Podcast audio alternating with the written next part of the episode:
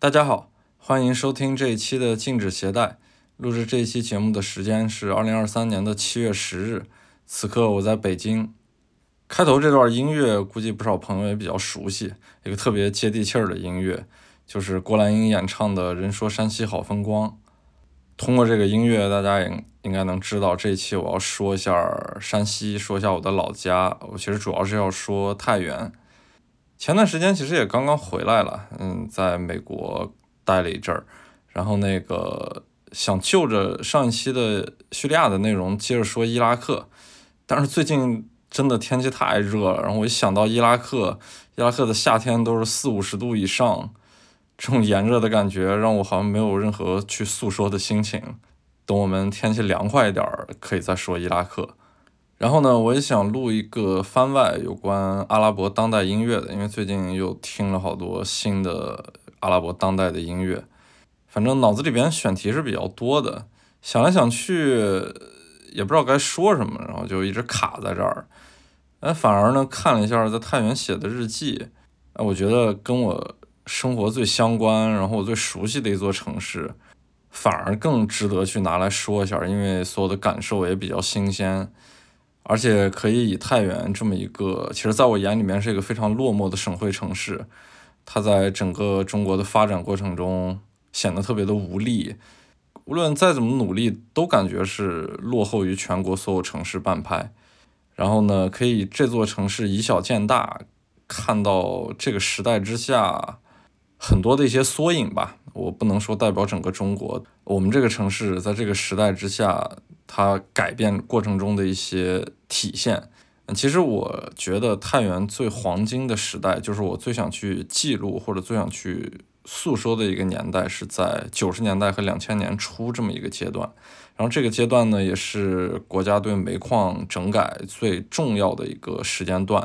然后山西发生了特别多的事儿。嗯，那段时期应该是最为精彩、最为动荡，也最为值得记录的时代。但是那个时代呢，我的年龄又太小，我没有这样的意识，也没有这样的工具。到了现在，可能近十年来我才有这样的意识。但我觉得也为时不晚，因为每个时代都有每个时代该有的样子。我只要去把它记录下来，它总会显现出来，在这个时间段里面特有的一种气质。会有些朋友问我。比方说，我去了这么多地儿，最喜欢哪个国家？嗯，其实最喜欢哪个国家，我是回答不上来的。但如果问我中国最喜欢哪个省，我是有一个百分之百确定的答案，就是我最喜欢的就是我的老家山西省。山西省又穷又破又脏，嗯，在我眼里一直是一个极其落后，然后极其保守，甚至有点封建的这么一个省份。这个省自身存在着太多的问题。但是可能就是因为在那边生的，然后从小生活在那边，周围的人也是同样的山西人，就无论这个省多么不堪，外界的人怎么去看待它，但是我对它总存在一种极其特殊的情感，这个东西是全世界没有任何一个角落可以代替的。我每次就一进入山西的地界，我就会特别的特别的激动，因为我觉得那有一种特别强烈的回家的感觉。有些时候我也并不是要回太原。就比方说，有时候从北京坐普通的火车出来，往西边走，去甘肃、去新疆，会横穿山西省。然后每次横穿的时候，一过石家庄，我就会进入一种快要回家的那种状态。我会一直看着火车那样很平稳地穿过太行山，因为一过太行山的腹地，就会进入太行山和吕梁山中间的汾河谷地，那片地区也就是我的老家太原。有一种过家门而不入的特殊的感受，然后火车继续向西走，过了吕梁，直至过了黄河，在我的心里面才会有一种出了省的感觉。疫情之后，国内的旅游也变得比较热，然后我们山西省其实拥有全国最多的地上文物，有最多的历史古建筑。好像终于赶上这一班车，就是很多外省的朋友开始关注山西，然后去山西看了很多山西的名胜古迹。但是我作为一个山西人，我都觉得特别抱歉，我觉得山西的旅游做的是不怎么好的，跟很多相对来说经济较好的省份是没有办法相比的。就是它的东西是特别好的，但是它的旅游体验可能并没有那么好。而且作为一个太原人去看山西，我觉得我们整个山西。甚至于比江苏更为散装，比方说北边的大同，然后大同是更偏向于塞外那种文化的，它跟内蒙甚至于河北北边的张家口这些区域更像一种共同的关联体。然后往南边走呢，进入朔州，朔州和大同就是比较像，它是夹在中间的这么一个地方，整体上也是比较偏塞外文化的。只有往内部走一点，到了忻州地区，算是一个十三不靠的地儿，跟北边大同的联系也不多，跟南边太原虽然挨着，但是好像联系也并没有那么多。而且忻州地区有很重要的一个佛教圣地，就是五台山。然后再往南就是我们太原了，太原是比较独立的一个区域。嗯，东边的阳泉可能会靠着我们更近一点，但是也有很多阳泉人会去更为东边的石家庄之类的。西边的吕梁现在反而算是跟太原比较接近的一个区域，但是吕梁整体在视觉感受和文化感受上跟陕北也是很像的。太原再往南进入晋中，算是跟太原联系最重的一片区域。呃，晋中再往南到了临汾呀、运城呀这些地方，就跟陕西、跟西安会有。更亲近的一种感觉，然后晋东南的长治和晋城，尤其是晋城，很多时候都会感觉是像河南省的一个区域似的。所以，我们作为一个省会城市，作为山西的省会是很孤独的。但是这一期呢，我不是要说山西的各种旅游呀，山西的各种人文风貌，我只说太原。我从美国回来之后，回太原待了一个星期。嗯，然后每天写了一些日记，我觉得这些日记是可以拿出来分享的。我会保持它的即时性，但是也遮蔽了一些隐私的部分。我用了一些代名儿或者说一些带过的方式。而且我之前录过一期曼谷日记，也是我在一个城市生活了一段时间，然后对当地的一些观察和记录，把它转述成文字之后，用播客的方式去诉说。我觉得这种方式。也是我目前在现实世界行走之中一个特别日常的记录方式，就是把它写成日记，有什么感受都记录下来。我甚至觉得这个有关一个城市的日记系列可以成为我播客中的一个小的系列。虽然我并没有去做细分的各种系列，但是在一个城市，无论是熟悉还是陌生的城市，生活一小段时间，一个小的时间段，形成一个比较完整的这么一个观察过程。确实适合做一期小的节目。未来，比方说，我还可以做别的一些城市的日记相关的系列，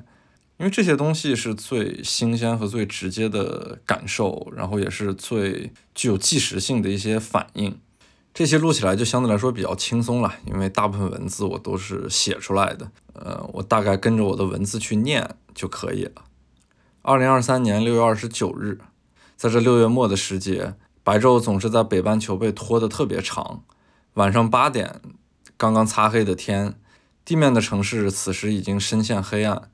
但在爬上高空的飞机上，还能看到西边最后残存在天边血红色的霞光。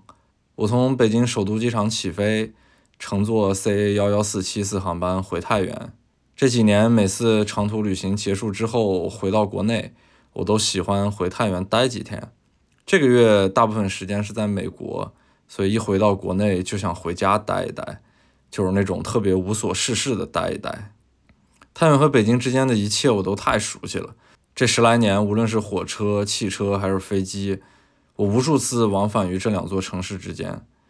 而且喜欢走不同的路线，以至于这之间的地理我能够特别清晰地刻在脑子里面。此刻，即使在空中，我仍然能分辨出飞机朝着什么样的方向去飞。飞机下面是哪座小的城市？起飞之后没多久，然后从北京的东边、南边兜了一个大圈儿，飞到太行山顶的时候，开始转向往西南方向飞去。眼下的一座座小城，城市灯光开始亮起，视觉上就如同在黑暗大地上悬浮起来的城市。我能够特别清晰地分辨出眼下的来源、抚平、阳泉，直至飞机突然转身向西北方向飞去。然后舷窗外就出现一整片巨大的灯光。今天临近降落时的风向可能有所变化，致使飞机在临近太原时候突然转向，绕着太原的北部、西部兜了一个大圈儿，最后从城市上空沿着东南方向往下落。嗯，这座我从小生活的城市，如今的模样已经与脑中的印象出现严重的偏差。在我的印象中，太原永远是一座小城，小到微不足道。而此刻眼下铺满汾河谷地的城市灯光，看起来就像印象中的洛杉矶那样，一整个巨大的城市平铺在眼睛所及的整片大地上。不过在这些杂乱的城市灯光之中，我还是能够清晰地分辨出汾河、银子大街、长风街这些太原的主要街道。太原的武宿机场离着市区太近了，飞机在南城降落时，几乎是擦着那些新建起来的高楼的楼顶在下降。然后飞机降落在太原的机场，也特别像降落在拉斯维加斯那样，就是直接飞机降落在城市里面。我不知道从什么时候开始，五宿开始用起了普通话的读音“宿”。我们小时候叫这里，基本上都是带有太原南郊方言口音的“序”。所以老太原人更喜欢叫这个机场叫五序机场。太原的机场离的市区实在是太近了，以至于每次降落滑行的时候，我给住在龙城大街的好朋友发个消息，然后他开车从家出来到机场接我。每次我出来，他也正好能到。和之前每次回太原都一样，我不着急的回家。发小一接到我，我就随他而去，不一定是什么地儿，也许是吃一顿夜宵，也许是去台球厅。也许就仅仅是在街上开着车瞎溜达。我在太原的朋友不多，但是都是发小。我们是属于那种没有任何障碍和隔膜的那种发小，就是即使很久很久不联系，甚至于发消息不回，但只要见面就不会有任何尴尬的那种发小。从机场出来，我跟他说的第一句话就是太原还是凉快，因为相对于最近特别炎热的北京，太原总能在温度上低上好几度，尤其是在夜晚。太原总能在夜晚恢复它地处高原的那种清凉。从机场出来，一路快速路跨过汾河，只用十来分钟就能迅速到了河西，位于南中环北边的一片社区。其实，在我小时候的太原，整个城市是没有一座立交桥的。如果愣要算有一座的话，就是北城太钢门口尖草坪的那一座高架起来的环岛罢了。我小时候甚至特别羡慕周边其他省会城市都有立交桥。但是呢，就在二零一三年之后，耿彦波这个特别著名的市长，他离开大同回到太原呢，我们整个太原就以夸张的方式在改变着。从此，太原没有拆不动的小区，没有修不通的路，无数我所不认识的立交桥、快速路就迅速铺满了整个太原。并不在太原长期居住的我，每次回太原都觉得这看起来特别像一座新城，因为我没有经历过它的变迁。我每次回太原都是看到的一个时间的切片。这个城市目前正以我从未见过的规模在扩张着，也如同这个时代之下中国所有的城市一样，扩张到每个人都不太能够清晰地认识自己的家乡。家乡开始变得陌生，变得模糊，也逐渐变得相同。我来到这个陌生的社区呢，都是那种同质化的大板楼，把那种狭窄的街道包裹起来。甚至那些路名我都不认识。小时候对这片的印象就仅仅是菜地而已。这边仿佛就不属于太原。我们在这种很窄的街道边随意的把车扔在路边，这里并没有规划出所谓的停车位。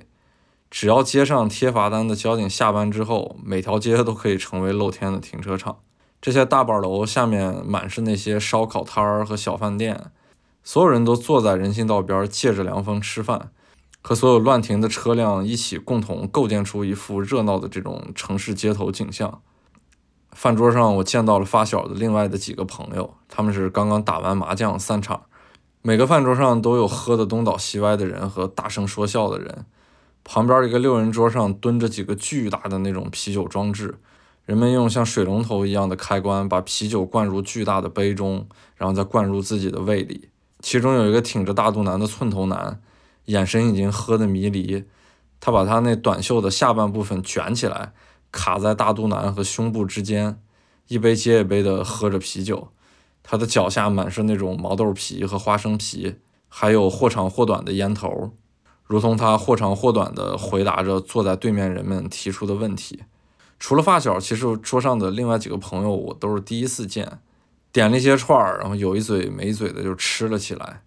虽然大家都没有见过我，但是发小总在其他朋友面前提起我。大部分人对我的印象就是成天到处跑。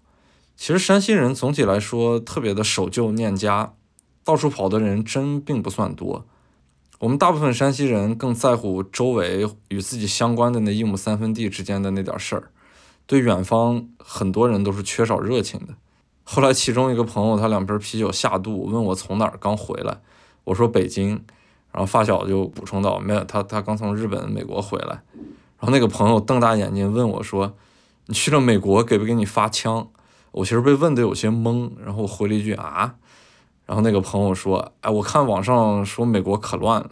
街上到处都是打砸抢的。”我其实稍微有些不知道该怎么回答这个问题，然后打了个哈哈就说：“啊，有的地方比较乱，有的地方不乱。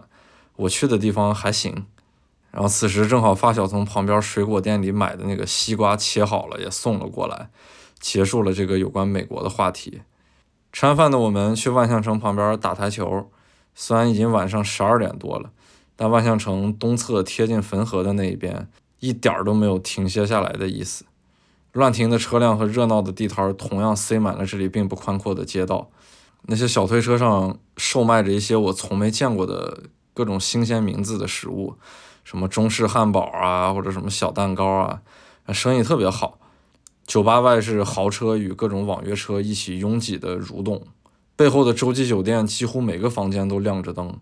反正眼前所有的一切好像都彰显着太原夜晚的某种活力，或者说就是属于这种下沉城市的自我的某种活力。正值夏季，太原此时的夜晚比我小时候太原的那种夜晚更富有某种我所不熟知的喧嚣。这就如同五一的时候，我路过了徐州和淄博那一带，有一种相同的感受。就淄博烧烤在这个五一着实是火了一把。但是我自己总觉得这阵风不会刮得太久。从现在回头来看，也仅仅过了一个多月。然后我看中国新闻周刊就报道了淄博烧烤大量的店铺出现了转让，它里面摆出了一组数据。其实抖音搜索数据在一定程度上能够反映这些市场经济的热度。五一时候淄博烧烤的搜索量峰值曾经冲到了一千一百万，而六月底现在已经骤降到十万以下了。我们打了一个多小时台球，走出台球厅的时候，外面那种很热闹的感觉并没有消散。但其实，在我回太原之前很久，然后发小就给我抱怨过，他的那个开的店数据并不是特别的好，包括同档次、同行业的一些数据都不是特别的好。他开了一家在太原来说是中高端的饭店，我觉得在太原的精致程度绝对是数一数二的。而且他呢非常用心于对菜品的控制，还有对饭店本身的打理之上。然而业绩甚至不如同时期的二零二二年。二零二二年的情况那会儿就属于隔三差五都会封控，今年放开了，他就感到非常的意外。他听到我对太原夜晚很热闹的这种感叹之后，抿了一支烟，只说了一句话：“也就街边这些便宜的东西卖得好罢了。”二零二三年六月三十日。中午睡起来，在家里吃了饭，开上车去找发小。我是住在银子大街的边上，然后他住在龙城大街的边上。这两条街代表了太原的两个时代，典型的老城和新城。每次去找他，都是一次新老之间的穿越。但其实并不会耗时多久，只要滨河东路不堵车，二十多分钟其实就能穿越整个太原的南北。我在太原的生活，每天也就是这样。起来之后，不管干啥，反正先见了面再说，在一起厮混着就行。这就是我在太原最怀念的一种生活，也是我经常想回太原待一待的原因。因为没有任何的目的性，在一起无所事事，不用想明天，没有任何压力，是一种纯粹的放空。但其实呢，这也是我在太原最怕的一种生活，因为待久了就会迷茫，会因为无聊而深陷。陷入一种确实不知道明天要干啥的一种漫无目的之中，仿佛明天是不存在任何意义的。我总在这种享受和纠结之中度过在太原的时间，我也没有能够解决的办法。离开太原重新上路可能是唯一的途径。其实说白了，就是我所建立起的这种属于自己的生活模式和工作模式，早在十多年前就不再依附于太原这个载体了。只有在路上才是自己熟悉的那种所谓的前进模式。回到太原，我基本上只会深陷，深陷于自己既喜欢又排斥的一种生活。顶着午后的炎热，一路向南，车内空调还没凉快下来，就已经到了龙城大街。街上发小，其实我们俩也没事儿干，然后他就说，要不去鱼刺吃小龙虾吧。于是我就一脚油，沿着龙城大街向东去往太榆路的方向。榆次是太原南面很近的一个城市，也是太原南面晋中地区的行政中心。在我中学时代，特别喜欢去榆次，无论是火车还是自行车。虽然只有二十五公里，但心里面仍然会觉得很远，因为即使那么点距离，它仍然会带给我一种离开太原的感觉。然后记得有一次上高中的时候，学校每年都会举办运动会。嗯，我就叫了几个同学，还有哥们儿逃掉了运动会，骑车子去榆次，一路上特别开心。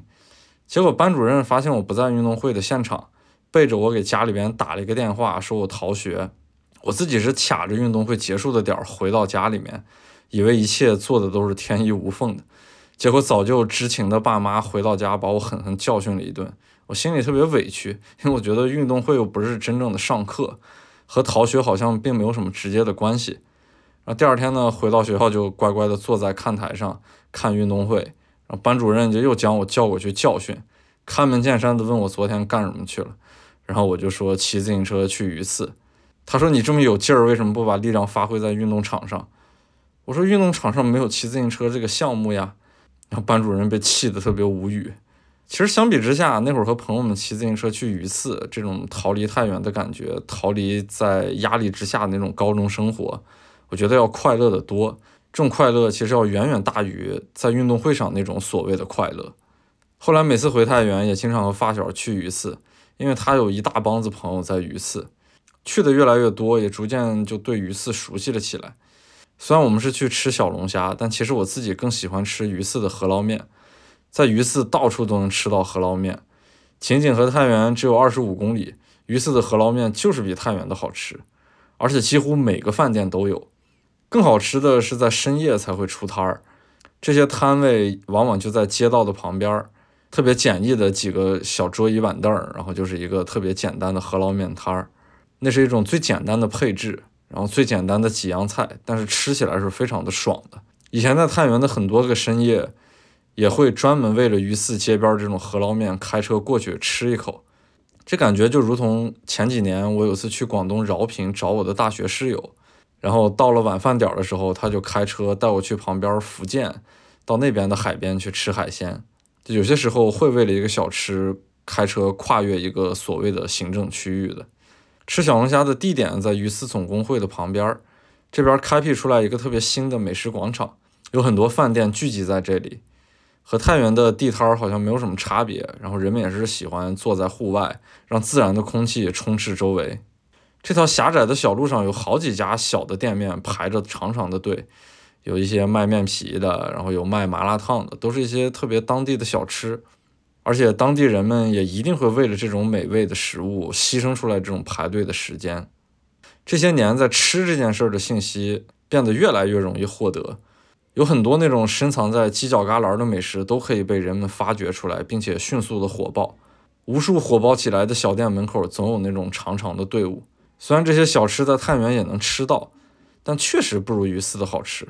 通常来说，这种人口越多，然后越融合的城市，食物的美味程度也就会随之下降。虽然大部分食物都能吃得到，但是它那种本土的味道也就会随之消散。我觉得食物对于地域的壁垒来说，有时候要比其他东西大得多。二零二三年七月一日中午没有在家吃饭。因为今天大中华区莱卡总部来俩上海的朋友，我打算带他们去尝一尝山西菜。其实这次回太原的一个主要原因，也是因为莱卡在太原开店了。我作为太原本土的摄影师，回来在太原的莱卡店进行一个小的分享活动。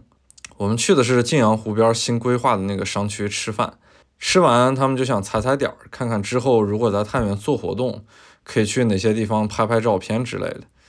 其实这事儿还挺难住我了。我虽然是个太原人，但自己生活范围内的太原太过熟悉了，我实在不知道哪些地方可以拍。然而太原很多新规划出来那种区域呢，我又完全的不熟悉。他们看起来就和其他所有中国城市那些新规划出来的区域没有任何不同。我自己对太原感兴趣的区域呢，反而是像什么大马、小马、许溪这些城中村儿，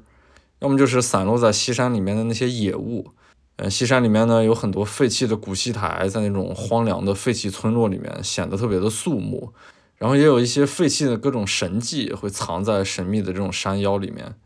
总而言之，一句话吧，就是这些东西没有太被这个时代改造或者说是粉饰。我倒并不是对旧物情有独钟，我只是喜欢那些自身具有独特气质的东西，因为这些东西它显得不平均、不同质化，保留了它们自身的那种独特的味道。可是，就是我眼里面觉得好拍的这些东西呢，都不太适合举办这样的摄影活动，带一帮子人去拍。嗯，所以无奈之下呢，我就觉得晋阳湖周围很近的地方有一个新的景点，叫太原古县城。带他们去那边看一看吧。这座带引号的古县城，其实在二零二一年才刚刚改造完毕。我自己是从来没有去过的，甚至从小都没有听说过这儿。我觉得太原南郊区真正有魅力的古迹，就真的还是晋祠。然后除此之外呢，就是散落在很多村落之中的那些古塔古庙。就仅仅是探访这些古迹的过程，穿梭于那些村落的街道之内，这本身就是一番很有趣味的过程。比如说是古城营村里面的阿育王塔，它现在完全就是在晋源二中学校的操场里面。我曾想象，如果我的教室能看到这么一座古塔，一定会在上课走神的时候望着这座古塔出神，因为这个古塔可以赋予很多奇特的想象，它与周围的一切太格格不入了。一座学校包裹了一座古塔，这本身就已经很有趣儿了。第一次去太原古县城，我也不知道该去哪个门。看地图，好像每个门都可以进入，最后根据地图提示选择了西门，但是好像还是选错了门。太原古县城的西门是一个不大的瓮城，啊，甚至于比平遥古城的那些瓮城要小很多。就其实整个古县城都比平遥小很多，它看起来更像是一个微缩的平遥古城。穿过瓮城就是直面的西大街，满是那种挂起的布置招牌在招揽生意。排在这些商户第一家的是一个口红店，游客可以在这边选择自己的喜好来定制口红的外观。与之相邻的是几家可以租汉服拍照的那种临街店面。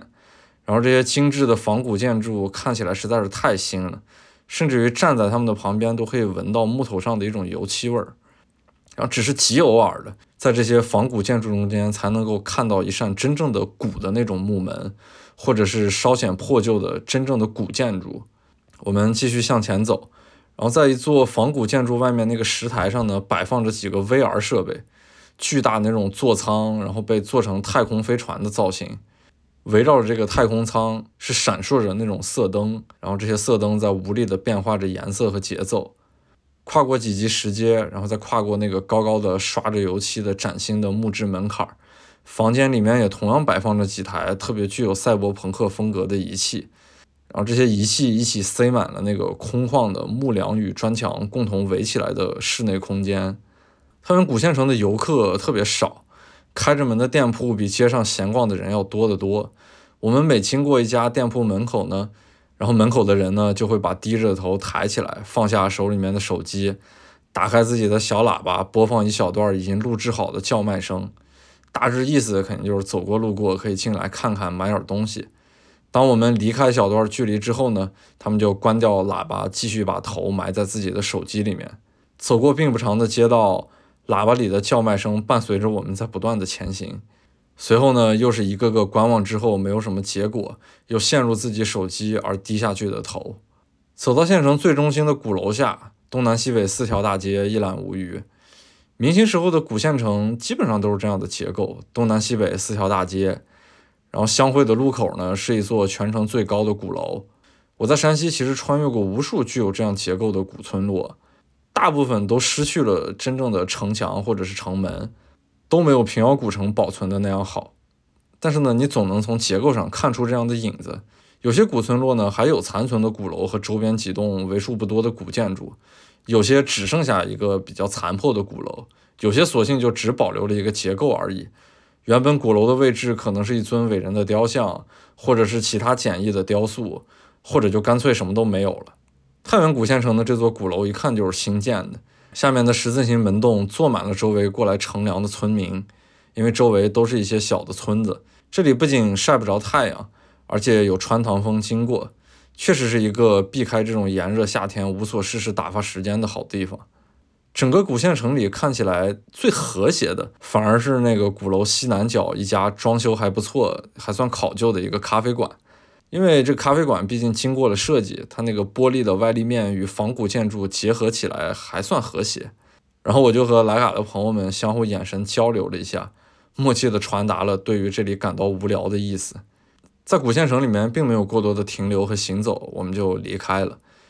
这样的仿古建筑可不止太原古县城一座。其实榆次古县城比太原古县城要早很多，早在两千年就改造完毕了。我觉得在山西最不缺的就是古建筑，然后更不缺的就是这种经过修缮，然后甚至于重建的仿古建筑。离开古县城的时候时间还早，我心想开上车带他们到西山的那些矿区转一圈算了。我上大学的时候，每个假期回到太原，经常自己坐着公交车到那些矿区里面去溜达，可能仅仅是喜欢看的一些电影吧。然后在西山的这些矿区才能找到相应的那种感觉。后面呢，我们就沿着晋阳大道西中环不断的往北走，一路上全是那种几乎拥有相同高度的高层住宅楼小区。每个小区除了楼房的外立面和色彩，还有一些特别简单的外立面装饰有所不同之外，我几乎看不出来这些小区有什么差别。高架路在这些楼盘之间穿行，看着周围整齐的形式感呢，甚至于有些压迫。我很少在这边走，我从来没有想象过儿时的这种荒地，如今已经被各种住宅楼填满，这我印象里的太原有了深深的一种割裂感。我就不知道建这么多楼需要多少新来的人口去填补，然而太原哪来的这么多人？这好像一点也不现实。沿着那些新建的快速路，其实很快就能到西明矿的山脚下。过去呢，这边有一个公交车站叫斜坡，一个又简单又直接的名字。但是我自己却非常的喜欢，因为这个名字我觉得是一种带有土味的诗意。就像之前有一次坐火车，我在黑龙江行走的时候，一闪而过一个小站的名字叫一面坡北，然后那是一个特别萧瑟的冬天，灰蒙蒙的光色之下，我着实是被这个站名吸引到了。我总觉得这个站名背后有一种无限的想象空间。回到太原的这个斜坡，斜坡这边其实有一个小缆车。是给西明矿的员工上下山用的，就是那种平行四边形的车厢，车厢的一头被缆绳拽着，可以上到半山腰。但是如今呢，小缆车的轨道上已经荒草丛生了，我不知道这个小缆车是什么时候开始废弃的。因此呢，现在我庆幸于高中的时候我坐过这个小缆车，当时还用自己的手持 DV 记录过，然后那些沾满煤灰的扶手，还有车内人们聊起的各种日常琐事儿。对于自己来说，都是一种特别珍贵的画面。这个小缆车如果保留下来，我觉得在形式上完全不输什么巴塞罗那或者里斯本的那些小缆车。它们具有相同的形式，但是人家就保留下来作为旅游项目，而太原此时的小缆车就只能被废弃。开车进入西明矿，可以直接开到矿道的出口，出口是一个小型的火车场，停满了那种给矿工下矿用的低矮的小火车。还有那种拉矿石的小车厢，火车厂旁边呢就是一个有些年代的办公楼，然后办公楼的大门是被青色铁皮包裹着的那种巨大的立柱，立柱下摆放着两盆很干瘪的盆栽，绿叶上面同样沾满了煤灰，每一个从矿口上来的人呢脸上都油光发亮的，同样被黑色的煤灰铺满，边往外面走呢嘴里面就会边放上一支烟。上海的朋友呢就想走进小火车拍点照片儿。因为我过去常常来，然后就说没事儿，你走过去拍就行。他刚刚接近小火车的时候呢，办公楼下站着的一个穿制服的男人笑眯眯的就喊了一嗓子，他用的是那种特别清晰的太原话：“哎，可不敢往过走啊，我头顶上是刘百伏的高压电。”对我觉得他太原话给我的感觉就是特别的清晰，然后特别的地道。也可能很重要的一个原因就是我现在太原市区已经很少能听到真正的太原话了吧。然后我呢，就一听他说太原话，我就赶紧用太原话回他，我说啊，不好意思啊，完了我就不过个了。其实我个人感觉，就是越靠近现在的年代，然后各种厂矿机关其实管理的是越来越严格了。就现在的西明矿，我能够很近距离的接触到一个生产单位，几乎是不可能的事儿。此时呢，这边并没有过于严格的管理，甚至于态度还是有些友好的，这一切都让我颇为的意外。然后接下来那个穿制服的人就又补充道：“我们在不戴头盔都不敢靠近，上面有规定了，你站到旁边看一看就算了。然后这个时候呢，办公楼下站着的几个人都笑眯眯的看着我们的方向，因为我们手里面都拿着相机嘛，然后一看又特别像外地人，然后他们就觉得这这些人可能就是过来采风的。然后旁边有一个嘴里叼着烟的男人，然后他就看向那个穿着制服的男人，就有那种调侃的味道，还说道，就是也是用一种特别太原话的方式，呀，你还管伢了，您了吗？有责任心了吗？然后穿着那个制服的人就笑着回他：“哎呀，说笑了，现在人人都是安全员嘛。”然后呢，我们就走远了几步，隐约听到其中一个人自言自语：“哎，头顶上没拉六百伏，也就是个二百二十伏。”接着呢，我们就看到面前一个落满煤灰的楼房外立面上写着一个巨大的标语，那个污浊的红底黄字显示出几个巨大的汉字：“人人都是安全员。”我们越往外走，他们的声音越来越模糊，消失在我们的背后，就特别像电影里面的环境音。离开西明矿下山途中，我还打算带他们到旁边的一个杜尔平矿去逛一下。过去西山这些矿区和城里面仿佛是不在同一个年代的，任凭城里翻天覆地的变化着，西山矿区总是能停留在它相对落寞下来的那个年代，停留在那个时间点上。时间在这里显得是稍微有些停滞的。他们是一片独立的社区，和太原市区的关系并不是很大。然而这个夏天，我走在西山这些矿区里面，所有那些古旧楼房的外立面都经过了改造和修缮，刷成了各种各样的颜色。然后这些楼房除了高度之外，一下就失去了所有年代感的外部特征。山西众所周知是一个与煤矿密不可分的省份，我们从小就是听着各种与煤矿相关的故事长大的。可是听起来也仅仅是故事罢了，毕竟自己不是煤矿上的人，所以所有的事情与自己离得还是有点距离的。直到后面自己长大成人之后，身边呢也有了很多与煤矿相关的一些真实的朋友，再加上之后呢自己对记录现实世界有了更加浓厚的兴趣，才逐渐意识到这一切它存在的某种意义。但是呢，我总觉得自己还是明白的太晚了，很多东西是没有办法在当时最精彩的时候记录下来的。嗯，因为那过去呢是一个特别夸张、特别纷乱的年代，两千年初的那个时候呢，所有与煤矿有关的人和事儿都在发生着巨大的变化。那些粗野的，然后具有颗粒感的真实事件，也是属于那个年代特殊背景之下最真实的一种写照。发小曾经的一句话就特别的触动我，他就很平淡的说，在那个年代几乎没有钱解决不了的事儿。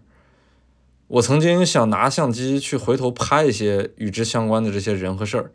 但是当我真的拿起相机想去构建这件事情的时候，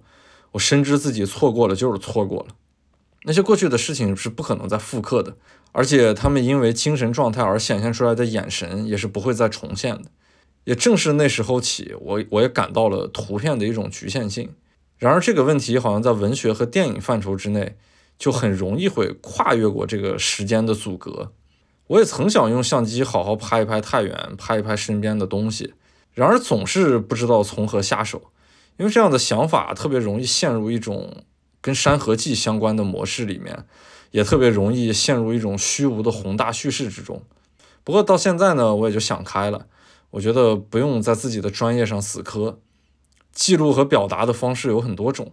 我用文字记录，甚至于现在录播客这种方式，都是一种忠于纪实性的表达方式啊。所以每每想到这些事情呢，我也很庆幸山西有贾樟柯这样的导演，他真的是拍出了那个年代经过某种提炼的纪实性和真实性的。他的一切确实就是就地取材，然后那个年代本身就是具有这样的特质的。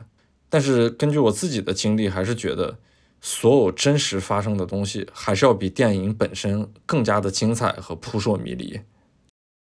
二零二三年七月二日，嗯，昨天做完了分享，在太原本土讲摄影，讲述的又是远方的阿富汗，这样的体验还是挺不一样的。今天呢，就可以彻底闲下来了，回归到属于我在太原的那种无所事事之中。吃完中午饭，我就开车去找发小，然后接上他呢，去他的店里坐了坐。新来的两个服务员正在和他交代工作，商量下一步的工作计划。我就在园区里边瞎溜达。这个园区其实开业并没有多久，不少前两年来的时候看到的那些崭新的店面，现在已经闲置了下来。只有少数几个更换了新的门头，做起了别的生意。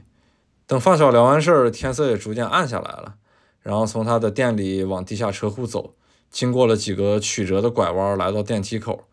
旁边的空地呢，被高大的围挡遮蔽了起来。围挡外是号称要启动的二期工程，可是看着这一期都没有满足，不知道这二期工程是多么的遥遥无期。啊，坐电梯下去的时候呢，发小就随口说了一件小事儿。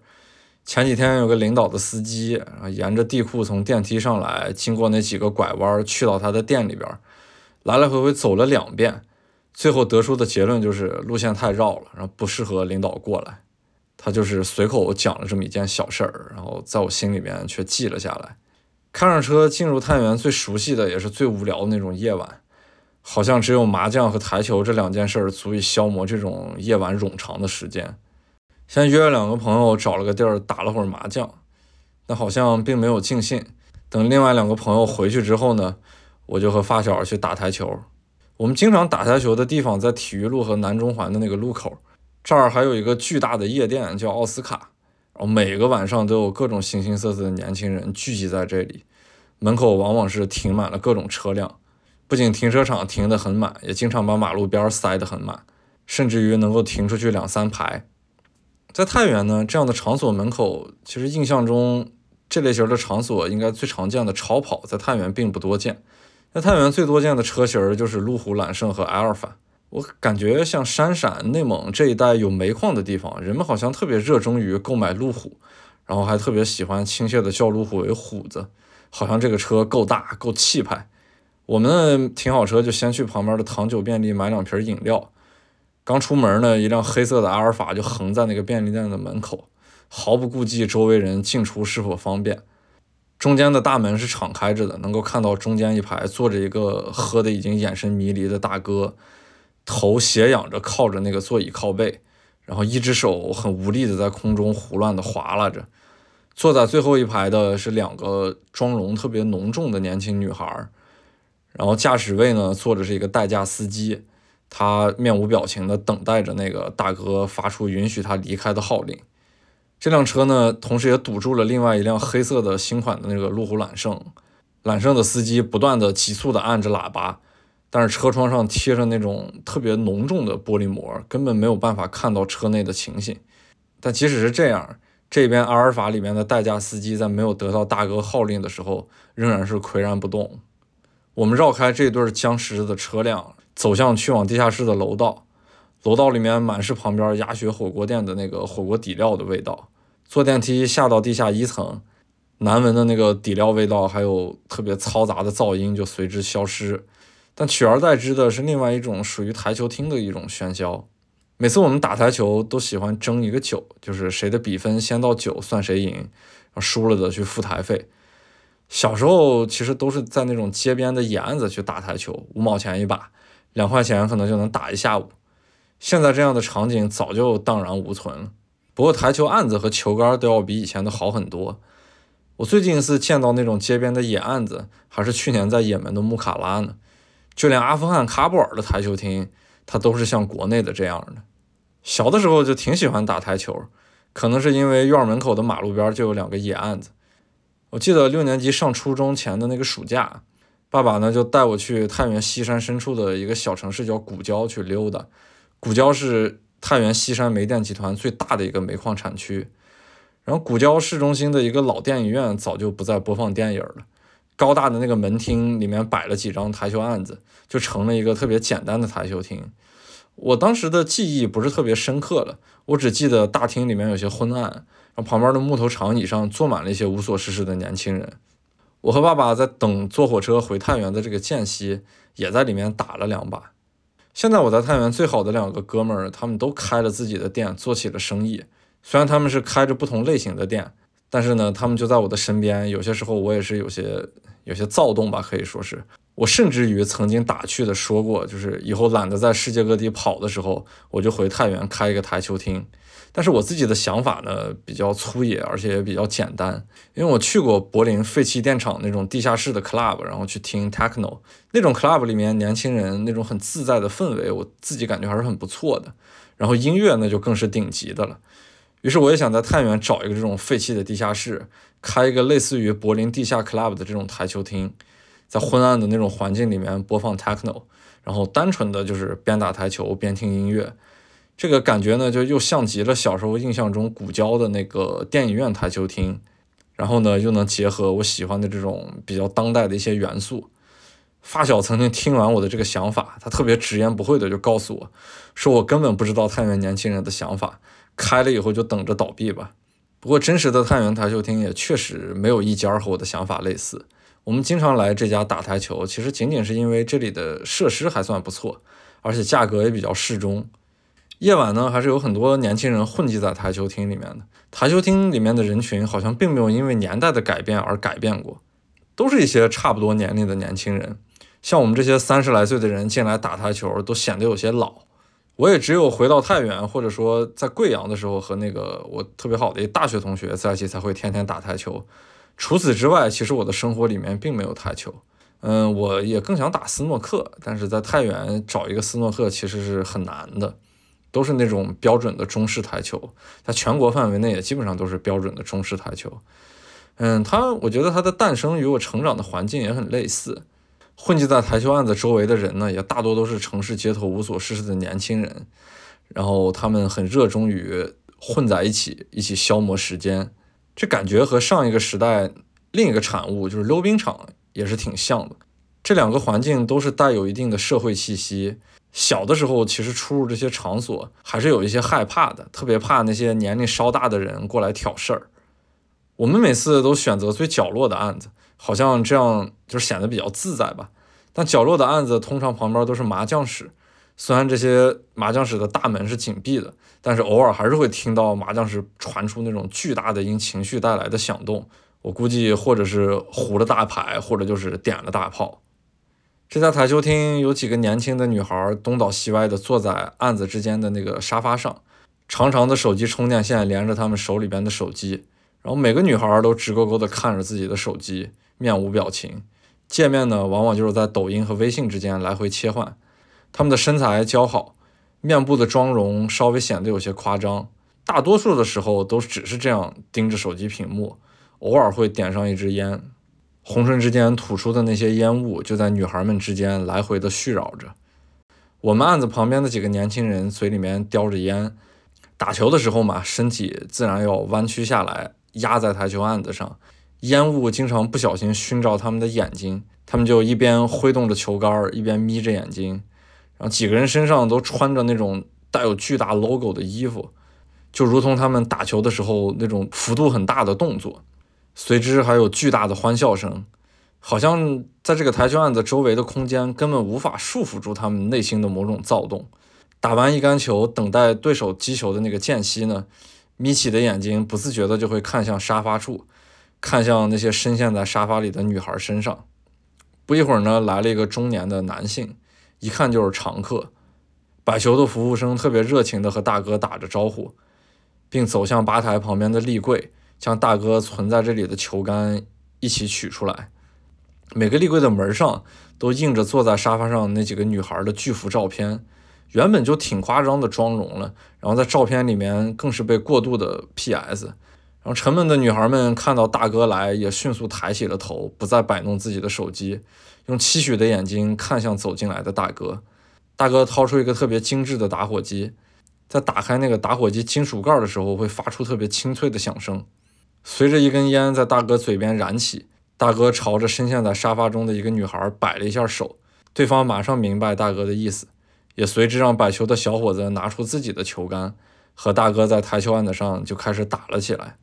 摆球的小伙子有些垂涎大哥的打火机，轻声问大哥能不能拿过来仔细看一看。大哥并没有说话，只是眼睛往上一挑，给了一个眼神。小伙子立马就明白了大哥的意思，得到了大哥的同意。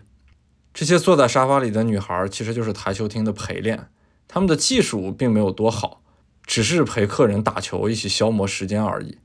我也不知道是哪个年代开始，太原的台球厅兴起了这样的服务。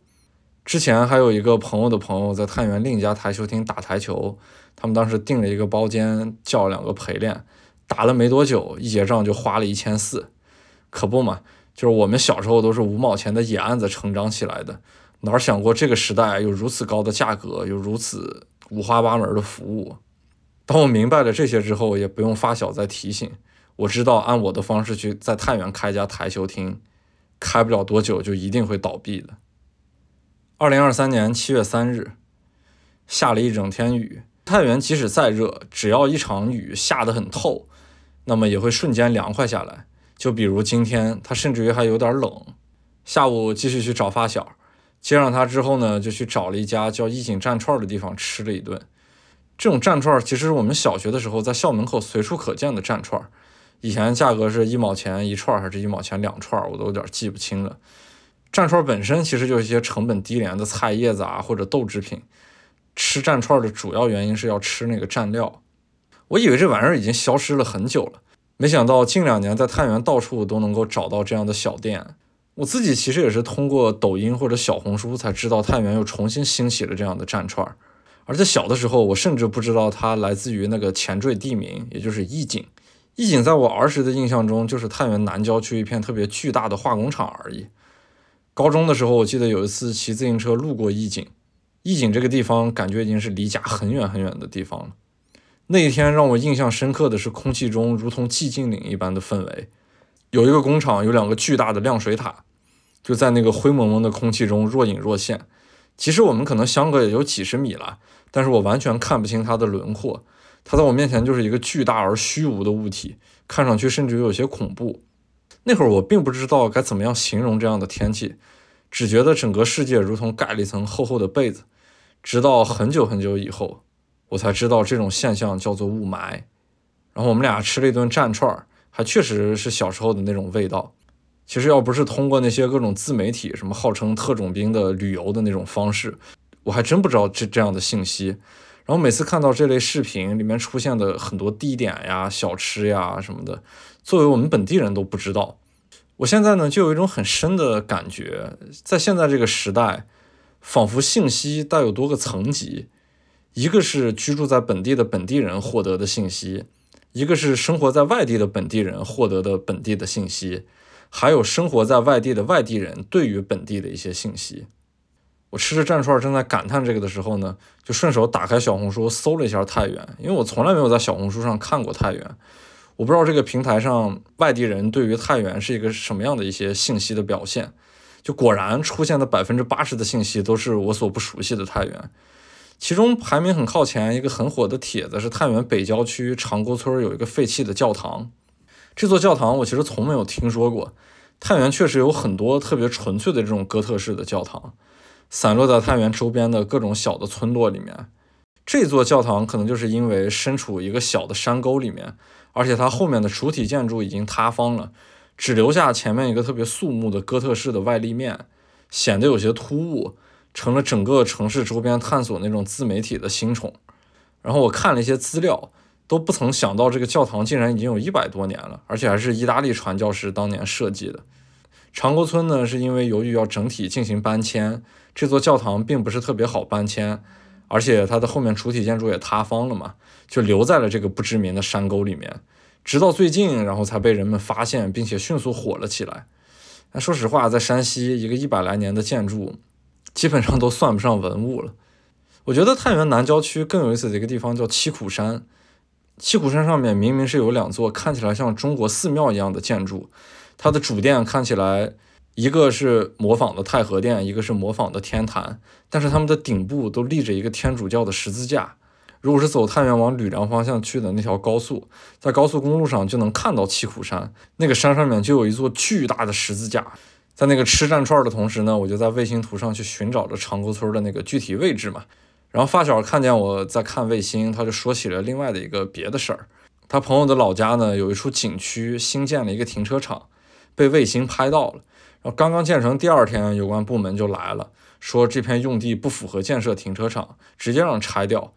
我对他说这个信息感到特别的惊讶的时候呢，他就又补充了一个例子，就在太原也有这样一片地，他的另一个朋友承包下来建设了一个那种带有充电桩的停车场，手续啊什么都是齐全的，结果也是刚刚建成，卫星就拍到了，这片地不属于商业用途，然后马上就让拆掉。说实话，我是真不知道。原来卫星还有这样的用途，就太原吧，总有这些很多看起来很荒诞的事情，但是现在细想一下，每一个所谓荒诞的背后，都是建立在一种我们琢磨不透的逻辑之上的。晚上我们俩照例打台球，然后送发小回家。呃，刚把他放下之后呢，雨也正好停了。深夜的那个龙城大街上，逐渐就腾起了雾气。因为龙城大街往东边走，周围就并没有什么建筑了，只有那种很昏暗的路灯和特别茂密的行道树。光线在雾气和树木之间隐隐绰绰的，还挺好看的。然后我就把车停在路边儿，周围的一切因为深夜而变得特别的安静。我就开始享受在太原深夜这种特别独处的时刻。之后呢，我并不想回家，我就想开着车在太原瞎转悠，走一走陌生的路，看一看不熟悉的地方。从东中环走银子大街东沿，准备回家的时候，刚路过了火车站，我的初中同学就给我发来了消息，问我在哪儿。于是我马上转了一个弯儿，拐上了府东街，开去了他的茶馆。啊，其实说是茶馆，也就是麻将馆了。由于他是我的初中同学，我们共同经历的事情实在是太多了。过去我们的关系其实特别的亲近，每次回太原，我都会在他那乌烟瘴气的茶馆里面坐着。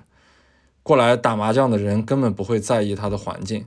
每次离开都是满地的烟头和垃圾，但是他自己还是将这边打理的特别的好。一开始来打麻将的都是一些年龄稍大的人群，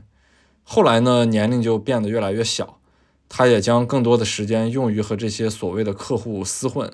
一开始的原则是，作为老板，他是不上桌打麻将的。可是时间长了，总有三缺一的时候。无奈之下，他也开始不断加入这样的牌局。再往后的时日里面，他就把越来越多的时间用于和这些同龄人厮混。很多次我进了茶馆，都好像空气一般。而且也由于我们太过熟悉，所以我的感受往往也就容易被他忽略。牌桌上经常是那些叼着烟头、满口脏话的年轻人，举手投足之间的动作看不出任何年轻人该有的朝气，仿佛已经在社会上混迹了很久，特别缺少活力。剩下的只是某种不符合年龄的城府，经常这个哥那个总的叫着。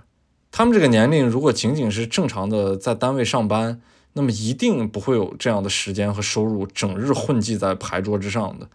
他们的生活方式往往都是一个特别冗长的大觉，起来之后就是躺着，几个人相互联系，然后攒一桌麻将，开始打就一直打到深夜。牌局结束之后去吃一顿宵夜，回家之后又是一个很冗长的大觉，然后就是这样一复一日的度过着，直到固定的几个麻将搭子散伙，接下来更换新的麻将搭子。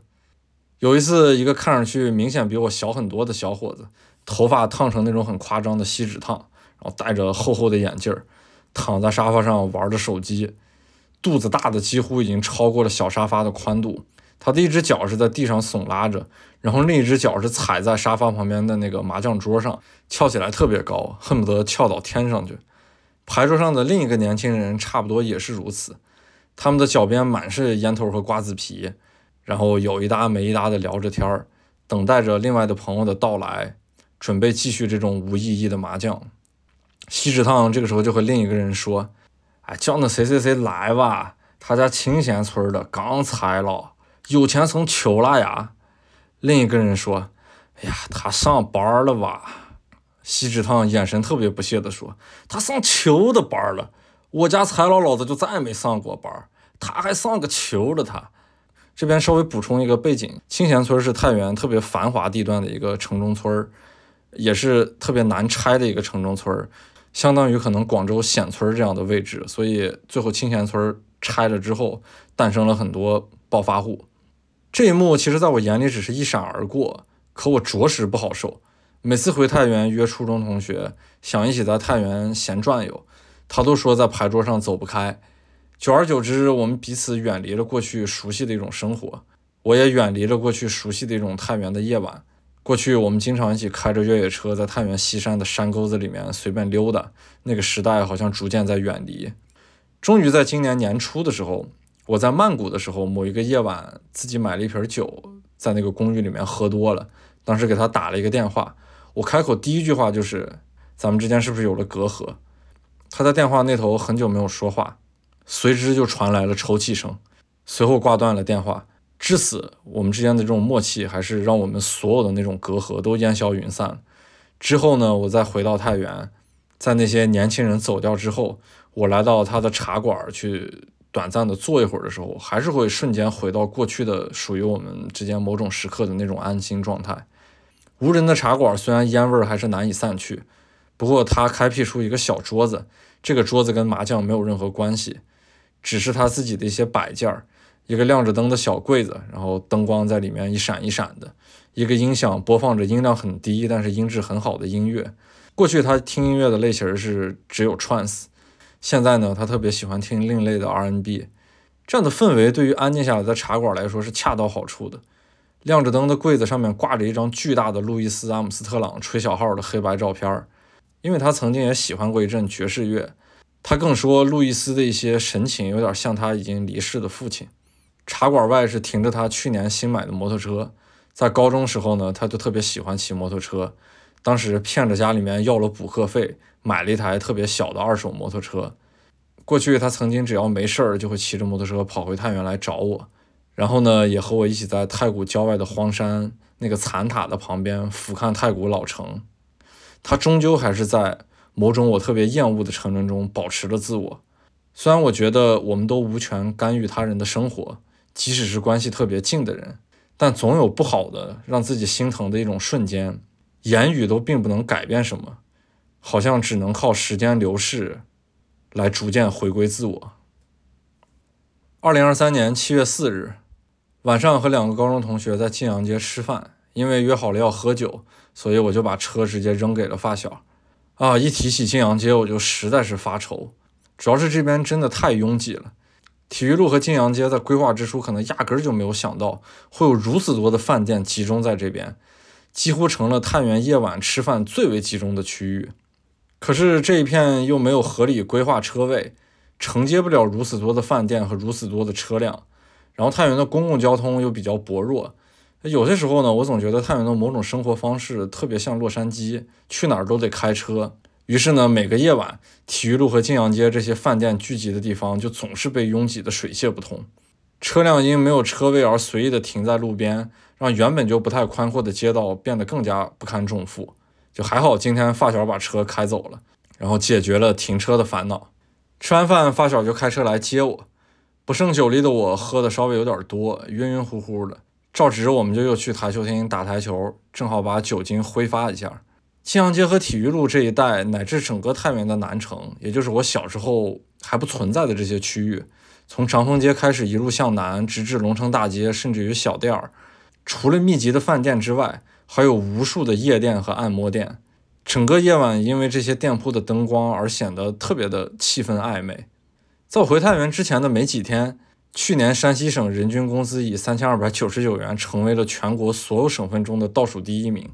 每个让人迷惑的夜晚，面对这些所谓热闹的娱乐场所，我都无法让这个惨痛的数据赋予在现实之中。这样热闹的夜晚，好像在我面前是永远不会消沉的。那些不知疲倦的人群和无数亮着暧昧灯光的店面，构建出了太原夜晚看上去有些虚伪的繁华。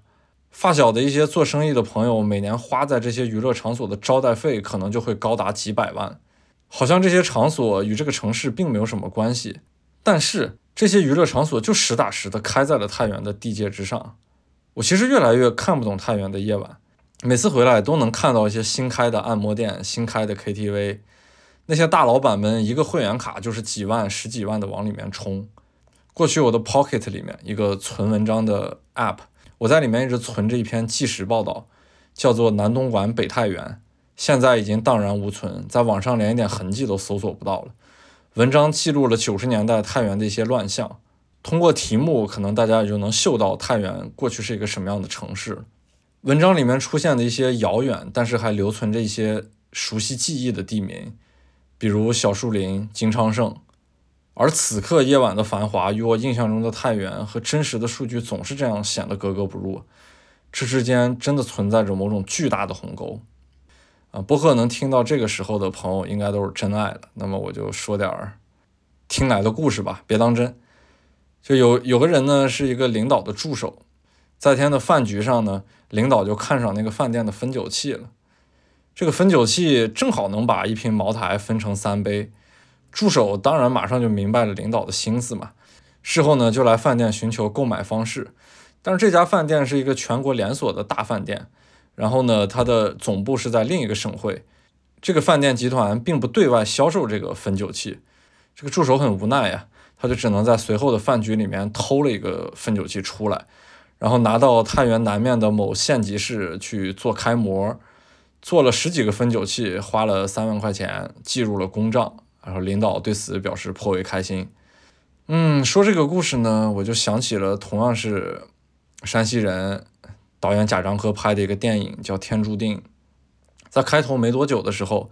姜武扮演的那个角色叫大海，他在一个屋子里面和几个老乡在闲聊，大海呢就随口问起来屋外面停着那个三轮车是谁的，然后同屋的人说在外面停了已经两天了，他们也不知道是谁的，然后大海这个时候就开玩笑说，没人要的话，那我就弄到街上去卖了啊。于是同屋的人贬损大海，他就说村长的那奥迪 A 六放在家门口也没人开，要不你也把它卖了吧。然后大海这个时候就说：“那奥迪 A 六是全村人人有份的，要不是他把集体煤矿转给私人，他哪买得起奥迪 A 六？”然后同屋的另一个人就接过话茬，开着玩笑说：“啊，怪不得看着那么眼熟，那贼亮贼亮的车轱辘原来是我自己的啊！”所以电影总是建立在各种事实之上的。打完台球，穿过无数按摩店和夜店，喝了酒的我也没有办法把车开回去了。晚上就直接去发小家里睡了。夜晚清凉的风通过窗户的缝隙吹在我的背上，酒精其实早已散去。在这个本该昏沉的夜晚，我好像特别的清醒。二零二三年七月五日，准备去发小的店里，开车沿着龙城大街往西走，远处是太原的西山。即便前天下了一整天的雨，也没法阻挡太原本该就到来的炎热。那种夏日清新的、有些腻歪的绿色被这一层逆光遮蔽，空气中是带有水汽的颗粒感。远处的西山逐渐引入一种浅灰色之中，颇具层次。蓝天也不是夏日那种甜腻腻的蓝，云朵也不是那种肆意的白。总之，天空的一切看起来是颇为和谐的，具有高级感的色彩铺满了山河之间。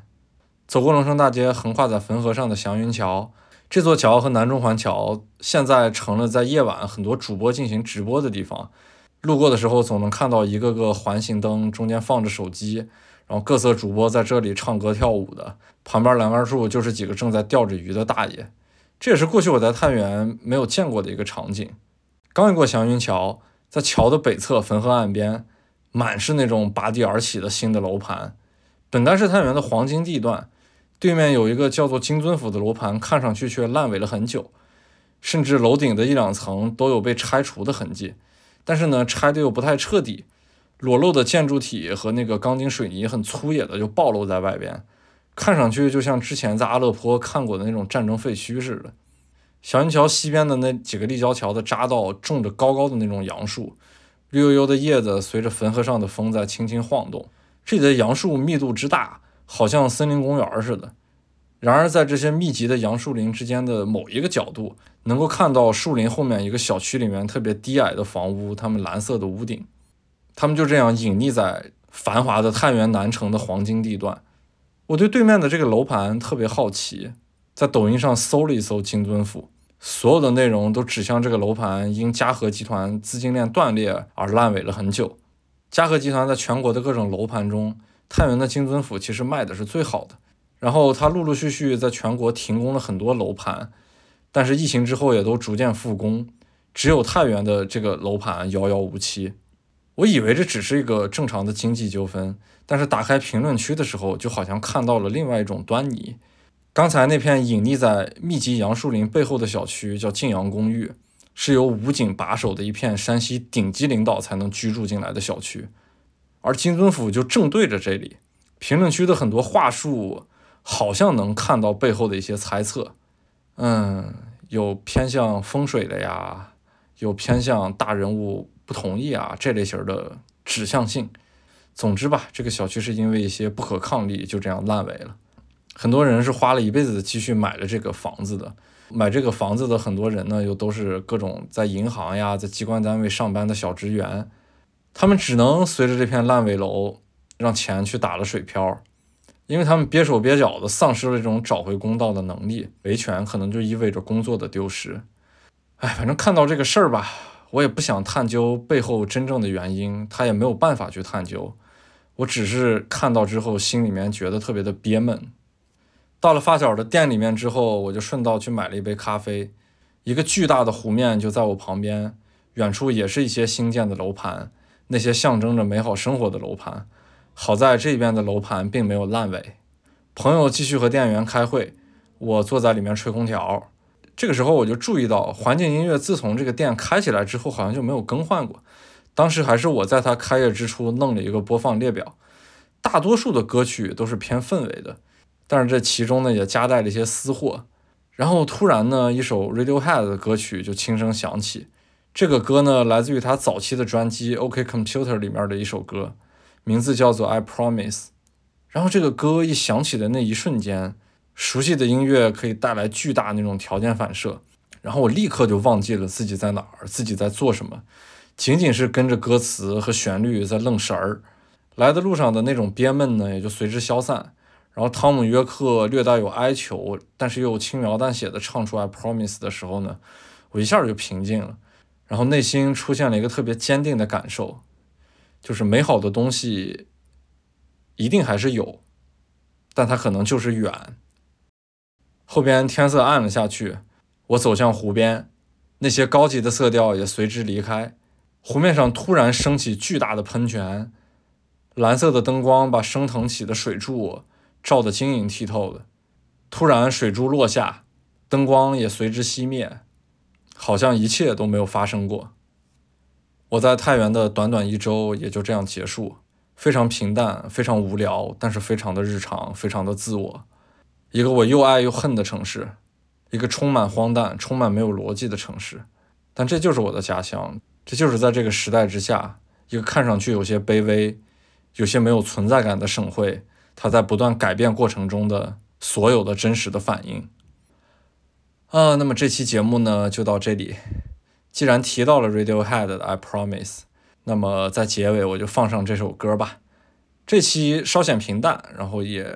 没有那么精彩和刺激，但只是我自己特别想去诉说的一些东西。好，那么这期节目就到这里，谢谢大家。